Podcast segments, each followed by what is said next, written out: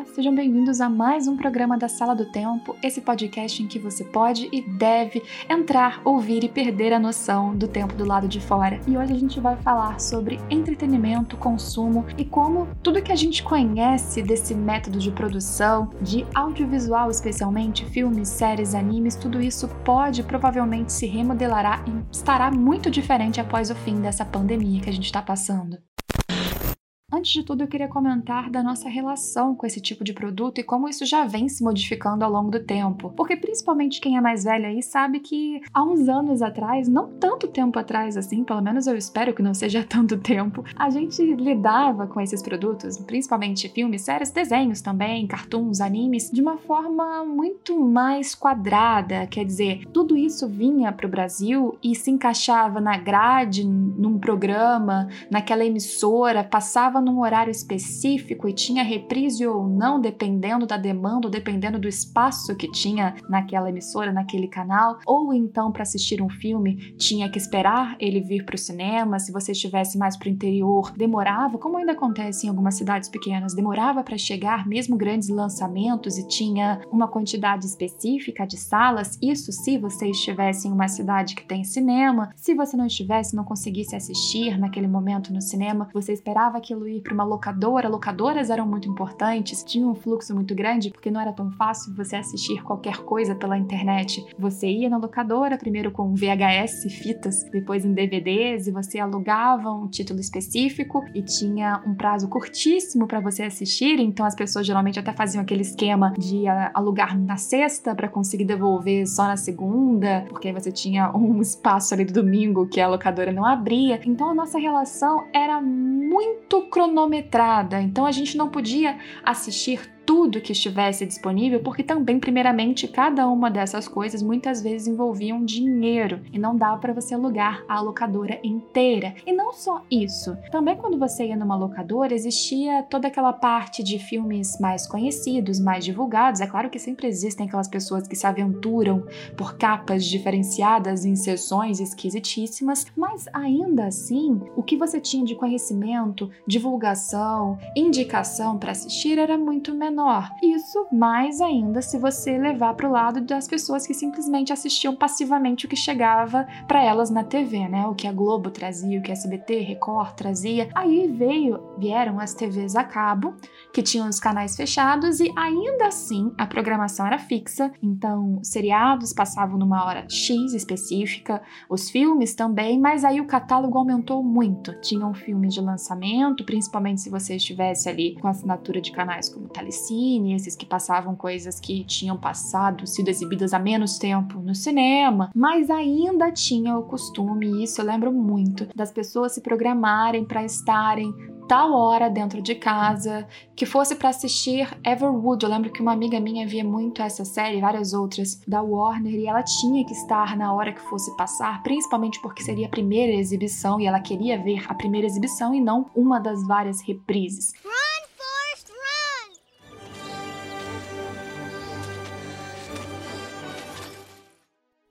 A nossa relação com o que a gente consome, assiste, o que a gente conhece, o que a gente procura mudou muito conforme a internet melhorou. Porque a internet por si só já existe há muito tempo. Quem viveu aí desde o início, primórdios, mesmo desde a internet de escada, já baixou coisas em várias partezinhas, em pequenos arquivos. Depois veio torrent, as coisas foram aumentando mais e, obviamente, expandiu a pirataria, porque tudo isso é pirataria. E mesmo assim, se você parar para pensar, ainda nessa época que as pessoas já conseguiam baixar aqui e ali filmes, muitas pessoas, de modo geral, o público geral, não tinha acesso, porque para você conseguir baixar cada um desses filmes de forma pirata, você tinha que saber como fazer, onde achar para você eventualmente não conseguir um vírus para o seu computador ou não baixar a coisa errada, porque muitas vezes tinha um nome e vinha um arquivo surpresa que você não estava guardando. E nesse período também surgiu a pirataria física. Eu lembro direitinho de muitas pessoas que compravam um saquinho plástico com um DVD dentro que era comprar o filme, que ainda assim era muito mais limitado em questão ao que você conhecia, porque você tinha que gastar um dinheiro e geralmente ir atrás do título que você já conhecia, já tinha ouvido falar. O que mudou mesmo, mesmo, definitivamente a nossa relação com os conteúdos produzidos de todo tipo foi o VOD, ou o que a gente chama de Video on Demand ou vídeo sob demanda, que é justamente você abrir o seu computador, tablet, celular, TV, entrar num canal X na plataforma específica, escolher o que você quer assistir na hora que você quiser assistir, com as pessoas que você estiver ali do lado, em 10 partes, parando, não parando, assistindo de novo, indo para outro título. Isso mudou tudo tudo, tanto no nosso consumo, quanto também retroativamente com a forma que as coisas são produzidas e a quantidade de coisas que são produzidas e distribuídas no mundo. Porque, veja bem, não é só nós, como consumidores, que agora podemos escolher o que assistir. Também, se você reparar, muitas produções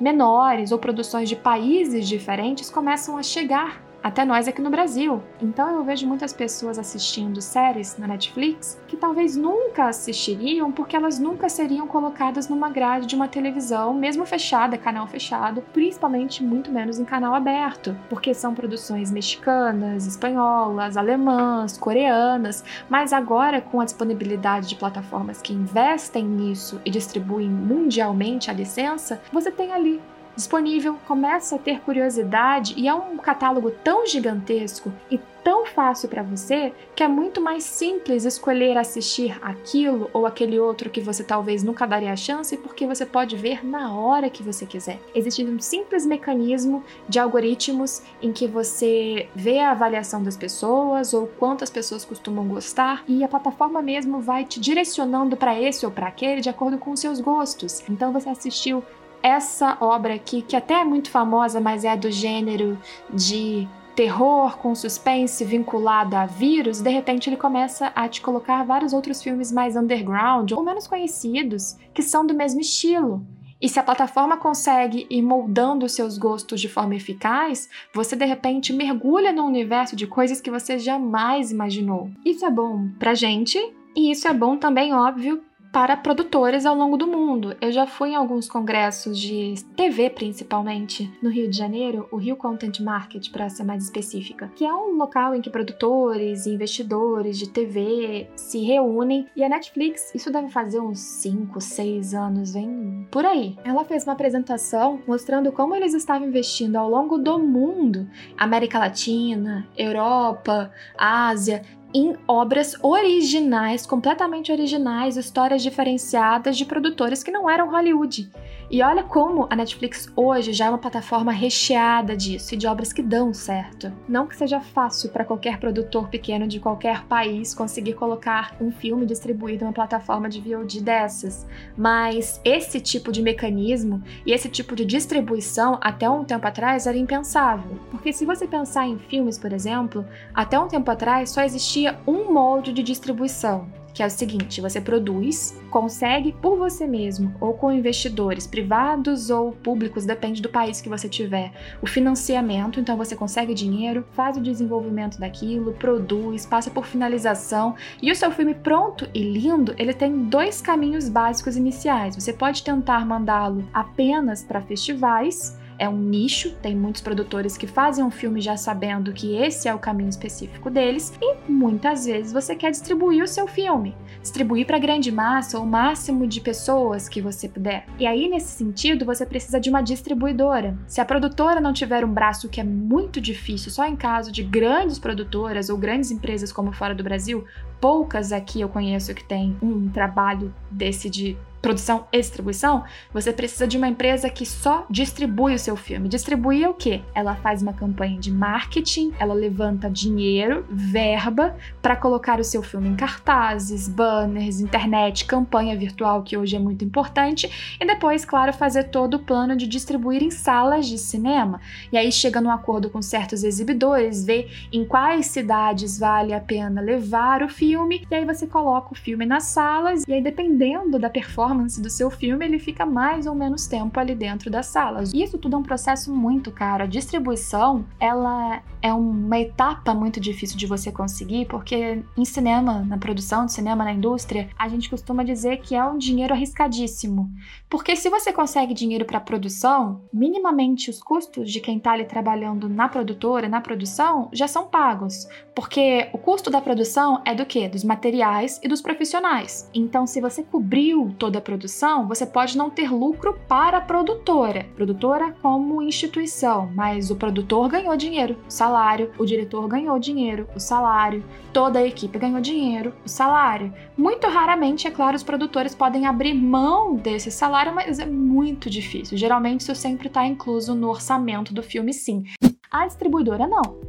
Se ela fala, vou distribuir o seu filme, vou colocá-lo numa sala de cinema, ela tira dinheiro do próprio bolso e ela aposta naquele filme, ela faz um plano ali querendo que o filme faça sucesso para ela recuperar esse dinheiro. A gente chama de adiantamento, inclusive. Se uma distribuidora vai colocar 500 mil, 1 milhão ou mais na distribuição daquilo ali, ela tá tirando um adiantamento que ela espera receber. Tanto é que, curiosidade extra, que numa bilheteria de cinema, mais ou menos 50% sai para o exibidor, os outros 50% são distribuídos com o lucro dos investidores, incluindo produtora, coprodutores e distribuidora em si. Às vezes, alguns atores, dependendo do negócio, do contrato que eles fazem com a produtora, também entram ali no negócio de recuperação do dinheiro, mas nesses 50% que sobram, em média, depois que o exibidor, que é a sala de cinema, pegou a sua fatia, a primeira pessoa que recupera o dinheiro, que pega para limpar todo, zerar no mínimo todos os seus gastos é a distribuidora. A distribuidora tem participação nos lucros, mas antes de tudo, quem vai tentar pagar esses gastos que ela tirou para distribuir, fazer marketing, propaganda, é a distribuidora. Então, se ela investiu 500 mil, do que sobrou da bilheteria, mais ou menos de 500 mil, muitas vezes é menos, infelizmente, é a distribuidora que vai pegar para quitar esse seu adiantamento do seu negócio antes de qualquer um abaixo dela lucrar. Então, cinema é um negócio muito difícil, instável, pode não dar certo, é arriscado e por isso que muitas vezes vários filmes não são produzidos para irem para a sala de cinema, porque várias vezes não é vantajoso ou várias vezes sequer consegue um parceiro que vai querer distribuir porque não vai ter certeza que vai conseguir recuperar esse dinheiro que colocou na distribuição, entendem? Mas aí você colocando com uma plataforma de VOD, conseguindo chegar com uma plataforma dessas e fazer um acordo de coprodução para lançar o seu filme lá, é claro que você vai gastar alguma coisa com marketing. A divulgação do conteúdo, óbvio, é muito importante quando o seu conteúdo já está na internet, mas para além disso, você ganha em várias etapas, suprimindo várias etapas que o cinema, por exemplo, te ingessa. De você precisar de uma verba adiantada, de você precisar ter contatos e credibilidade no mercado. Hoje você consegue distribuir o seu conteúdo de uma maneira muito mais fácil, entenda? Não é tão simples assim você sair da faculdade, começar a produzir e colocar seu conteúdo em qualquer uma dessas plataformas, mas é mais facilitador para a indústria do que já foi antes. E também amplia muito, como eu disse, o que nós temos como consumidores, como poder até de escolher do que faz sucesso e o que não faz, porque nós hoje temos muito o poder de resolver e determinar o que vai ter fama e o que não vai, o que vai continuar sendo produzido e o que não vai. A nossa audiência é importantíssima. Sempre foi. Mas antes, já vinha pra gente, como eu disse, de uma forma muito passiva no nosso lado, né? O cinema, a TV já decidiam a grade, tanto de programação na sala de cinema quanto na televisão, antes da gente sequer opinar qualquer coisa. E aí eles tinham, nesse investimento arriscado, os lucros depois, ou não. Então era uma situação arriscada para eles, mas a gente não tinha um grande poder a princípio. Agora é claro que todo investimento também tem seu risco, eles podem gastar na produção de algo e aquilo não ter qualquer sucesso na plataforma, mas hoje a gente tem muito disponível, tá tudo ali pra gente. Então, o nosso acesso a cada uma dessas coisas que eventualmente seriam obscuras ou nunca chegariam até nós, fica muito mais fácil. Por isso que a gente tem alguns títulos inusitados como O Poço, que é uma obra incrível em vários fatores, ela tem motivos na sua própria concepção para ter dado certo, mas em outros momentos, uma obra que não é de Hollywood como essa não seria distribuída em quase nenhuma sala ao longo do Brasil, poucas pessoas teriam acesso e não seria o grande comentário incrível que foi online na internet, porque estava numa plataforma que muitas pessoas conseguem acessar e que o boca a boca funciona muito bem, tanto dentro da plataforma em relação ao algoritmo, quanto fora, por causa dos comentários em rede social, por causa das reviews que vão surgindo no YouTube, e aí é uma bola de neve. Isso a gente vê muito nessas grandes plataformas como a Netflix, a Amazon Prime, mesmo HBO Go, mas a gente também vê em animes, nas plataformas de animes como a Crunchyroll, que eu falo bastante no meu canal de animes, e de uma forma diferente, na verdade, não em questão mais de produção, mas em questão de consumo realmente do público porque durante muito tempo, para quem gostava de desenhos japoneses, que são os animes, animes, uma dificuldade gigantesca de achar qualquer uma dessas coisas, porque imagine que um filme de nicho é menos nicho do que um anime de nicho. Um anime sempre será uma cultura de nicho muito maior que qualquer filme ou série, ou quase qualquer filme ou série dentro do Brasil, porque é de uma cultura estrangeira, porque é algo que não é mainstream, infelizmente, tem sido mais do que anteriormente, tem dado origem a alguns filmes, inclusive, tem sido alvo de adaptações de Hollywood, mas o anime em si ainda é uma cultura de nicho, ou seja, de um público bem delimitado. E esse público, por isso, nunca teve uma grande distribuição grande nessa época em que as coisas vinham no cinema ou na TV e pronto com plataformas que investem na veiculação disso, tanto as exclusivas, que tem praticamente só animes, doramas como a Crunchyroll, como também tem investido a Amazon Prime aqui no Brasil, Netflix,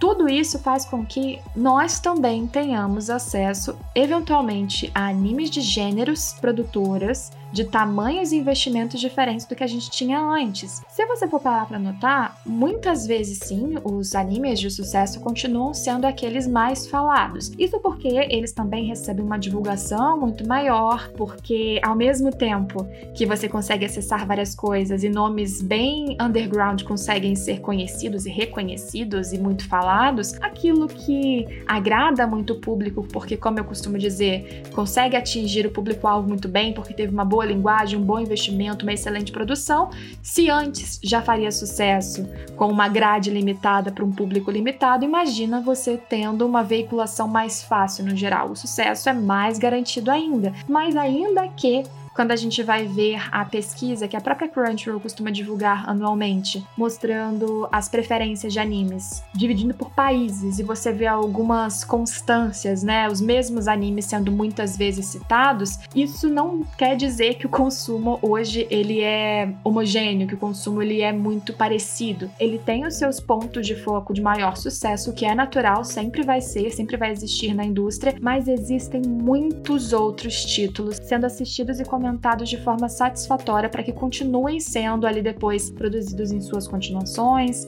para vender e render muitas vendas em mangás, e acontece às vezes alguns cases também de coisas que inesperadamente fazem sucesso para além das previsões.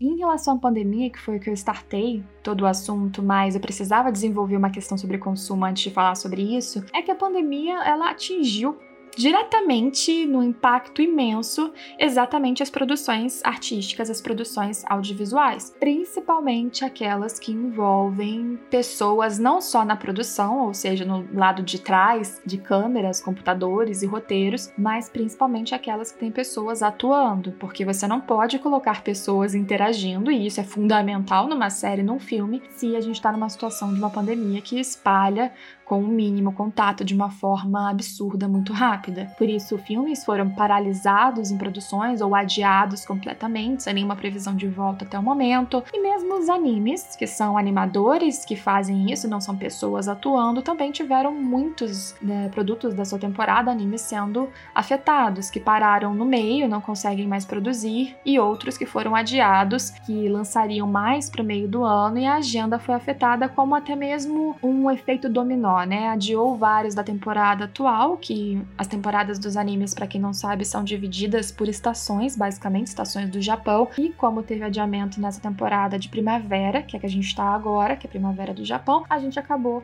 tendo um adiamento também nas temporadas de verão e assim sucessivamente. Isso porque, mesmo sendo animadores, vários desses precisam estar dentro do escritório para conseguir produzir, utilizar equipamentos específicos para facilitar ou agilizar a produção e não podem expor os funcionários a essa, esse tipo de perigo. E nesse caso dos animes, eu acredito que apenas o que pode acontecer é só o atraso mesmo, talvez uma maior flexibilização que já existia na indústria, porque muitos animadores são freelancer, trabalham de casa, em situações inclusive bem mal remuneradas, mas talvez eles consigam fazer um esquema de home office caso a situação se amplie muito, mesmo para que a produção não seja completamente afetada, porque a indústria precisa lançar animes também para lucrar, não pode paralisar completamente, mas o que eu vejo uma mudança maior, sobretudo, é com certeza em relação a séries e filmes. Porque na indústria japonesa de animes, a gente vê sim que o Japão tem visto cada vez mais que o lucro nas plataformas de VOD tem crescido eles já estão estudando, direcionando, os lançamentos já estão acontecendo simultaneamente ou prioritariamente às vezes nessas plataformas, mas o cinema principalmente ainda tem muitas ressalvas, né? Recentemente que a gente começou a ter premiações aceitando filmes que lançam nessas plataformas e não mais aquela obrigação de passar exclusivamente em salas de cinema antes de tudo, prioritariamente num tempo X, em salas mínimas e tal. Algo que inclusive eu já vi de perto filmes brasileiros tentando concorrer a Oscar. E os filmes não seriam lançados no Brasil na agenda que um filme precisaria para concorrer ao título e eles lançavam em qualquer sala do Brasil, que era o mínimo necessário para concorrer, simplesmente para preencher formulário. Então, a indústria ela precisa enxergar que certas burocracias e certas limitações de pensamento não abraçam os tempos modernos.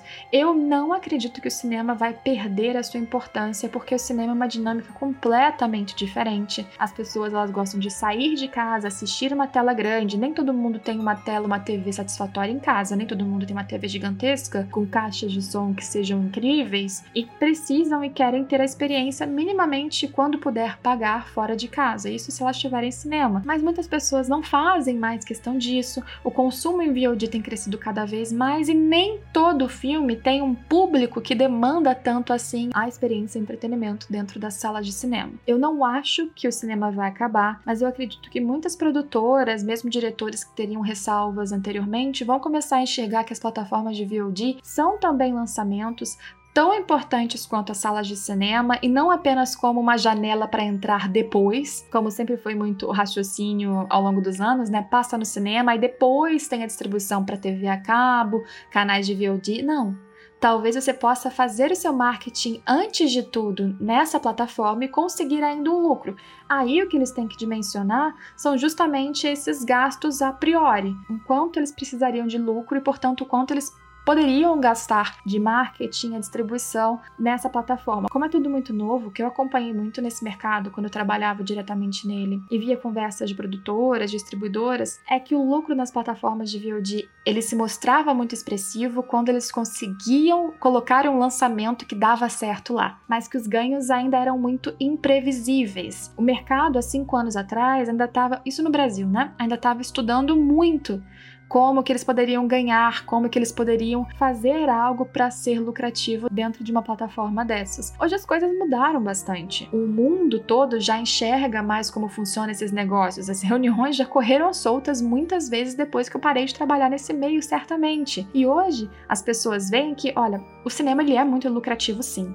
Isso eu posso dizer porque eu trabalhei nessa indústria e existe um conceito bem errado de que não se lucra mais com cinema, o que é uma grande mentira. Muitos filmes, sim, eles lucram principalmente nas salas de cinema, mas vários deles lucram bastante depois. Então, se o seu filme não tem potencial para fazer sucesso nas salas de cinema, por que gastar tanto? Que, como eu disse, é muito, muito, muito gasto sempre para você colocar o seu filme nas salas, distribuir. Por que você não pensar, antes de tudo, em colocar o seu filme numa plataforma de VOD? Lançar fora do cinema? Eu sei que existe o glamour, com certeza o sonho para muitas pessoas, existe essa recusa, esse preconceito, mas ele está sendo quebrado e talvez a pandemia ajude a enxergar o quanto ele precisa ser quebrado, porque se o seu filme não tiver potencial para ganhar no cinema, mas para muitos filmes, para muitos casos, repensar isso tirar essa ideia e ir direto para a plataforma seria muito melhor. E já que tem espaço, tem já muitas empresas querendo investir em conteúdo original e com certeza adorariam ter um grande filme de um grande diretor estreando na sua plataforma, possivelmente a gente vai começar a ver alguns testes assim. A gente vê acontecer muito ainda com série, com filmes menores, mas talvez durante essa situação e dependendo da performance desses testes, depois da situação e da pandemia, a gente comece a ver filmes mais blockbuster que talvez iriam para o cinema antes de tudo, conseguindo ir prioritariamente nas plataformas de VOD, ou talvez logo após o cinema, sem dar aquela janelinha para que o filme seja exibido mais em cidades pequenas do interior e tal, tem um gap de distribuição bem grande desde a estreia, ou talvez estreia simultânea, estreia simultânea eu acho que é mais difícil porque você estaria brigando muito os dois serviços e não faria tanto sentido. Mas eu acredito que agora, principalmente dependendo do tempo que essa pandemia se estender da forma que está, a gente vai começar a ter mais testes, porque não dá para as produtoras segurarem tanto assim os filmes, muitos deles que já estavam prontos ou quase prontos, esperando para ver quando os cinemas vão reabrir. Até porque o cinema é um dos lugares de maior contágio. Então, possivelmente vai ser um dos últimos a voltar a funcionar. É claro que o que não foi produzido ainda pode ser que demore tempo demais para voltar a ser produzido e aí conteúdos que estão completamente no desenvolvimento vão precisar esperar tudo passar realmente para colocar não só atores em exposição, porque quando você grava tem atores e toda a equipe por trás, desde luz, técnicos, não só diretores e atores. Oh my God! E aí, nesse quesito, a animação é um ponto em frente, né? Porque a animação, apesar de todos os contextos e todas as dificuldades, ainda consegue, em alguns momentos, produzir melhor cada um na sua casa, embora também vai precisar certamente criar um mecanismo diferenciado para isso acontecer com mais eficiência. Mas saibam que dificilmente o mercado não vai se reorganizar, porque essa área de entretenimento ainda precisará se sustentar, ganhar dinheiro, se reelaborar, e as lives que estão acontecendo em tudo que é canto é só um primeiro estágio disso, mostrando que as pessoas estão se reorganizando, se repensando, fazendo shows online dentro de casa para que a arte não morra.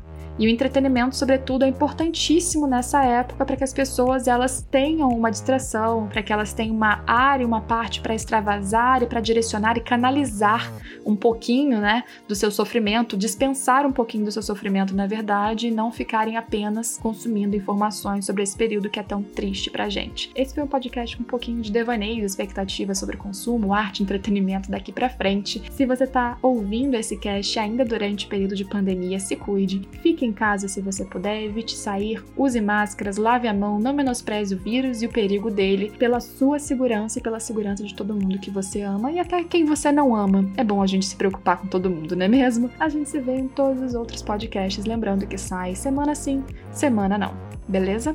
Sempre aos sábados ou um pouquinho atrasado quando eventualmente eu acabar ficando doente, o que aconteceu nessa semana. Mas eu sempre aviso nas redes sociais, me segue aí, xgabi Xavier. Em breve a gente vai ter um Twitter também da Sala do Tempo para poder avisar todos esses casos. Até a próxima, gente. Tchau!